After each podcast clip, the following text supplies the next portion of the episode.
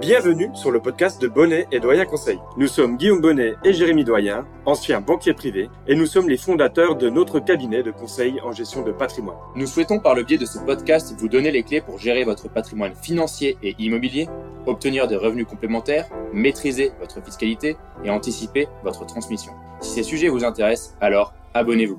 Nous vous souhaitons une très bonne écoute.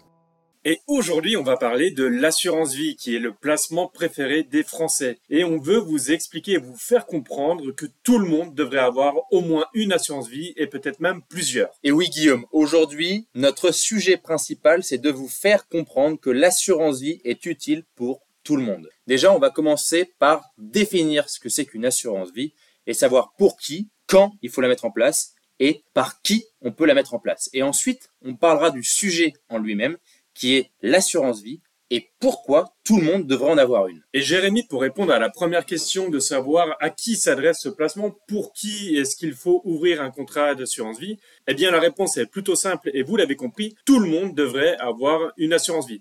L'assurance vie, vous pouvez l'ouvrir dès votre plus jeune âge ou dès que vos enfants, par exemple, sont très jeunes. C'est une solution tout à fait utile quand on a par exemple des enfants, ouvrir un contrat d'assurance vie plutôt que d'ouvrir un plan d'épargne logement, qui est généralement le compte qui est ouvert par les parents. Est-ce que Guillaume, l'assurance vie est accessible même quand on atteint un âge un peu plus important? Alors oui et non. Là, ce qu'il faut retenir, c'est que l'assurance vie, on a quand même une question euh, assurance, comme euh, son nom euh, l'exprime. C'est-à-dire que pour qu'il y ait une assurance vie d'ouverte, il doit forcément y avoir une sorte d'incertitude quant à la date du décès donc quelqu'un qui serait par exemple très âgé ou qui n'aurait pas toutes ses capacités intellectuelles ne pourrait pas forcément ouvrir un contrat d'assurance vie.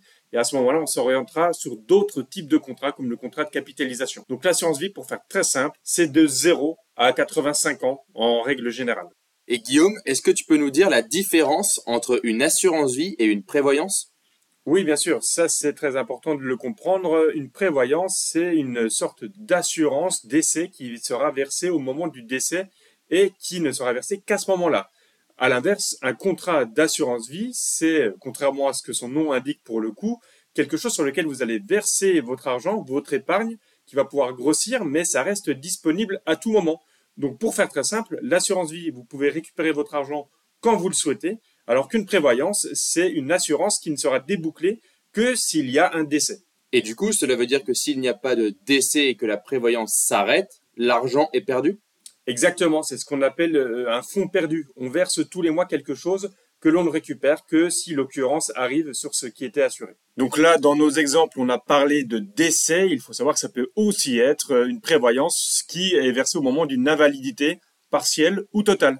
Et euh, comment on peut ouvrir une assurance vie Du coup, Guillaume, par qui et vers qui on doit s'adresser? Eh bien là, Jérémy, il faut euh, passer par des intermédiaires le plus souvent. Et la meilleure chose à faire quand vous voulez investir dans un contrat d'assurance vie, c'est bien sûr de faire appel à des professionnels du patrimoine. Donc là, c'est un peu l'instant promotion, Jérémy. Nous, en tant que conseillers en gestion de patrimoine, c'est notre rôle et c'est notre métier d'accompagner nos clients dans le placement de leur épargne. Et bien souvent, ce placement, il se fait via un contrat d'assurance vie, puisque on va le voir hein, par la suite dans ce podcast, ce contrat, il offre énormément d'avantages, que ce soit en termes de fiscalité, que ce soit en termes de protection du conjoint, du partenaire, du concubin, ou même en termes de protection des enfants pour tout ce qui va être transmission du patrimoine, sans oublier l'avantage principal du contrat d'assurance vie, c'est tout simplement que c'est une enveloppe d'épargne dans laquelle on va pouvoir diversifier ses placements financiers. Et donc oui, Guillaume, on le comprend, pour ouvrir une assurance vie, on peut s'adresser à des conseillers en gestion de patrimoine, à des banquiers ou à des assureurs. Sachez qu'un conseiller en gestion de patrimoine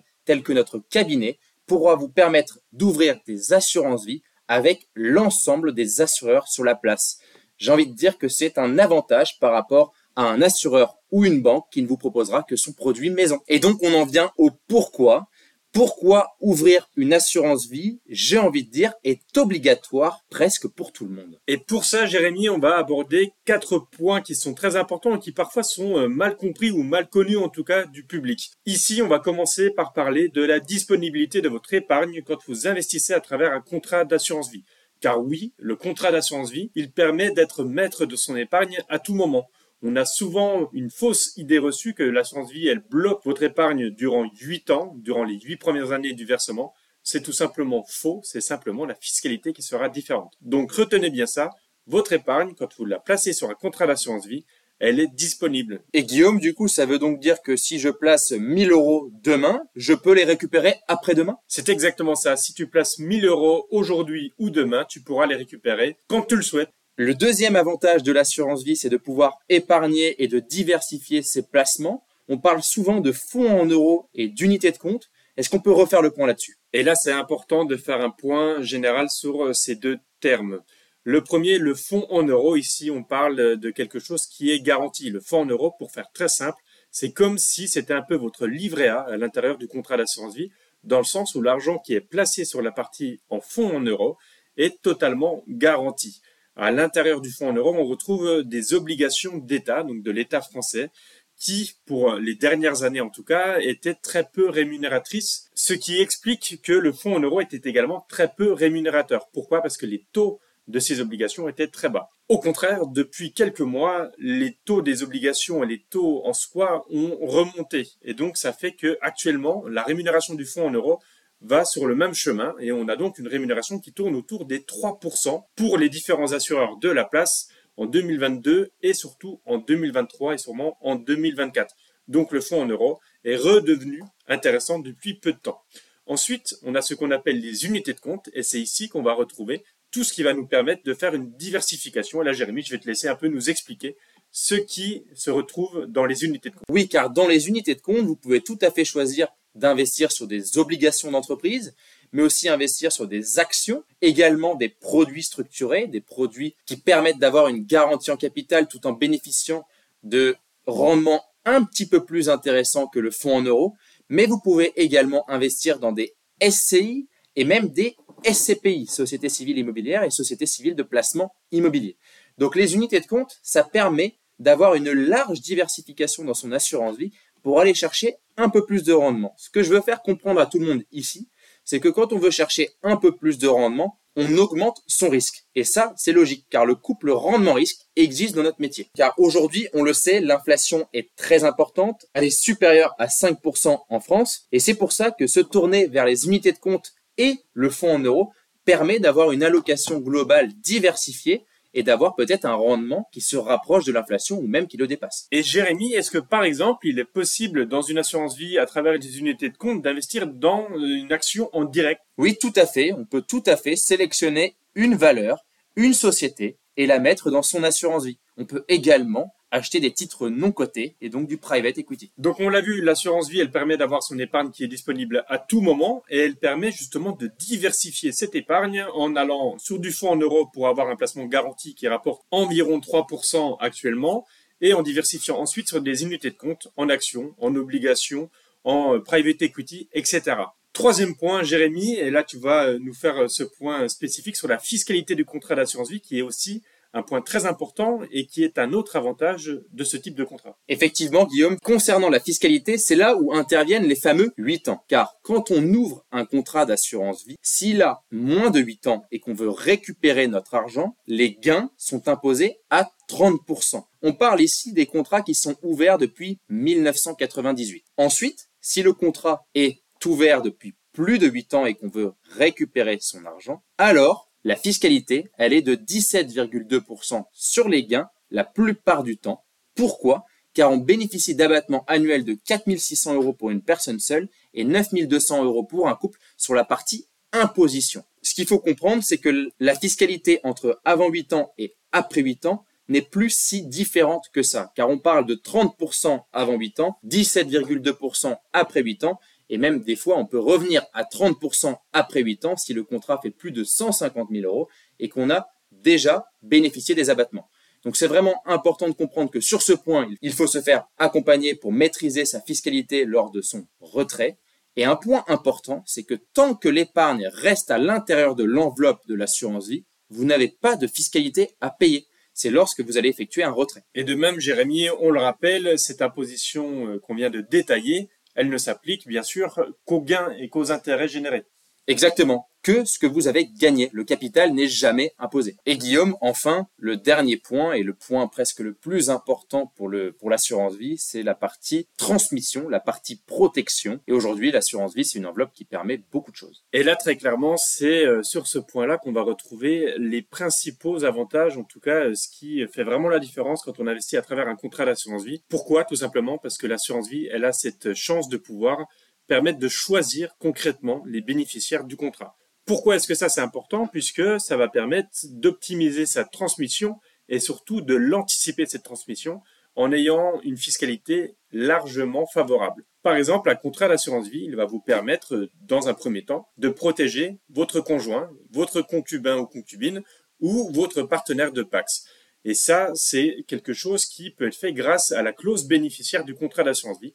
Et dans cette clause bénéficiaire, vous allez pouvoir mettre qui vous voulez. Donc un contrat d'assurance vie, ça peut être la protection du partenaire, du conjoint, du concubin et des enfants. Ça peut très bien être quelqu'un d'autre également. Et du coup, qu'est-ce qui est intéressant pour la personne qui est bénéficiaire? Eh ben, C'est une très bonne question, Jérémy. Ce qui rend le contrat d'assurance vie si intéressant, c'est que chaque bénéficiaire va avoir droit à un abattement de 152 500 euros qui lui permettra de ne pas payer de droits de succession sur cette somme-là, tant que ça ne dépasse pas les 152 500 euros. Ça, c'est l'article 990i du Code général des impôts. Point très important, cet article 990i, il ne s'applique qu'aux versements qui auront été effectués avant les 70 ans de l'assuré. Donc, si vous avez ouvert un contrat d'assurance vie, il faut verser avant vos 70 ans pour que vos bénéficiaires aient droit à cet abattement, je le rappelle, de 152 500 euros. Donc ça veut dire que si je mets 4 bénéficiaires et que je verse 600 000 euros avant mes 70 ans, à ce moment-là, mes 4 bénéficiaires n'auront pas de fiscalité, c'est ça?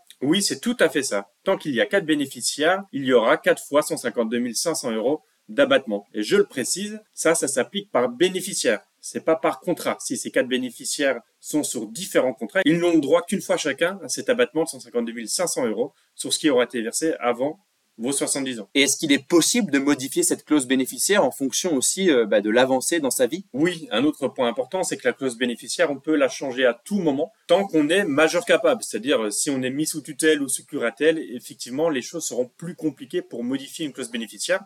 Mais ça, c'est euh, des règles qui sont faites pour protéger également l'assuré. Et du coup, on a parlé de avant 70 ans. Quid de la fiscalité pour les versements après 70 ans? Eh bien là, pour les versements qui sont effectués après les 70 ans de l'assuré, on parle de l'article 757b du Code général des impôts qui stipule que euh, ici on a un abattement qui va être global, c'est-à-dire pour l'ensemble des bénéficiaires, et cet abattement il est de 30 500 euros. Donc on voit que c'est un peu moins avantageux si on ne va pas dans le détail, mais par contre ici les plus-values qui sont réalisées sur ces primes versées après 70 ans, elles sont exonérées. Donc du coup Guillaume, si on reprend notre exemple, j'ai quatre bénéficiaires, j'ai 600 000 euros sur mon contrat d'assurance vie. Au lieu de les verser à 69 ans, c'est-à-dire avant 70 ans, je les verse après 70 ans, par exemple à 71 ans, ça veut donc dire que je suis fiscalisé sur 570 000 euros Oui, c'est tout à fait ça. Et la fiscalité serait du barème de droit de succession, donc peut-être même 20 ou 30% sur cette somme-là. Oui, exactement. Ici, contrairement aux primes qui auront été versées avant les 70 ans, le lien de parenté, il va avoir une importance, puisque si c'est par exemple un oncle, une tante ou un neveu que vous avez désigné dans votre contrat d'assurance vie, les droits de succession pourront être beaucoup plus importants. Donc on en arrive à la conclusion et donc l'assurance vie coche toutes les cases. Elle est déjà une enveloppe qui permet d'avoir une enveloppe disponible à tout moment, c'est-à-dire qu'on peut récupérer son épargne à tout moment. Elle permet d'investir dans des actions, dans des obligations, dans du fonds en euros qui est garanti en capital, dans des titres non cotés, dans plein d'autres choses également que vous pourrez voir avec nous en rendez-vous. Et elle permet encore deux autres choses. Qui sont une fiscalité avantageuse en cours de vie, c'est-à-dire que vous pouvez récupérer votre argent à tout moment, on l'a dit, mais en plus vous pouvez récupérer cet argent en payant très peu de fiscalité. Ensuite, l'assurance vie, elle permet la protection de vos proches, puisque selon votre âge au moment du versement, vous aurez des abattements plus ou moins importants qui vous permettront de réduire fortement, voire de supprimer totalement les droits de succession pour vos proches. Et pour prolonger la discussion avec nous, vous pouvez tout à fait écouter l'épisode 6 où nous expliquons pourquoi l'assurance vie est meilleure que le livret A. Si vous souhaitez prolonger la discussion, alors vous pouvez directement prendre contact avec nous sur notre site bonnetdoyenconseil.com. C'était Guillaume Bonnet et Jérémy Doyen et nous vous remercions pour votre écoute. À bientôt pour un nouvel épisode.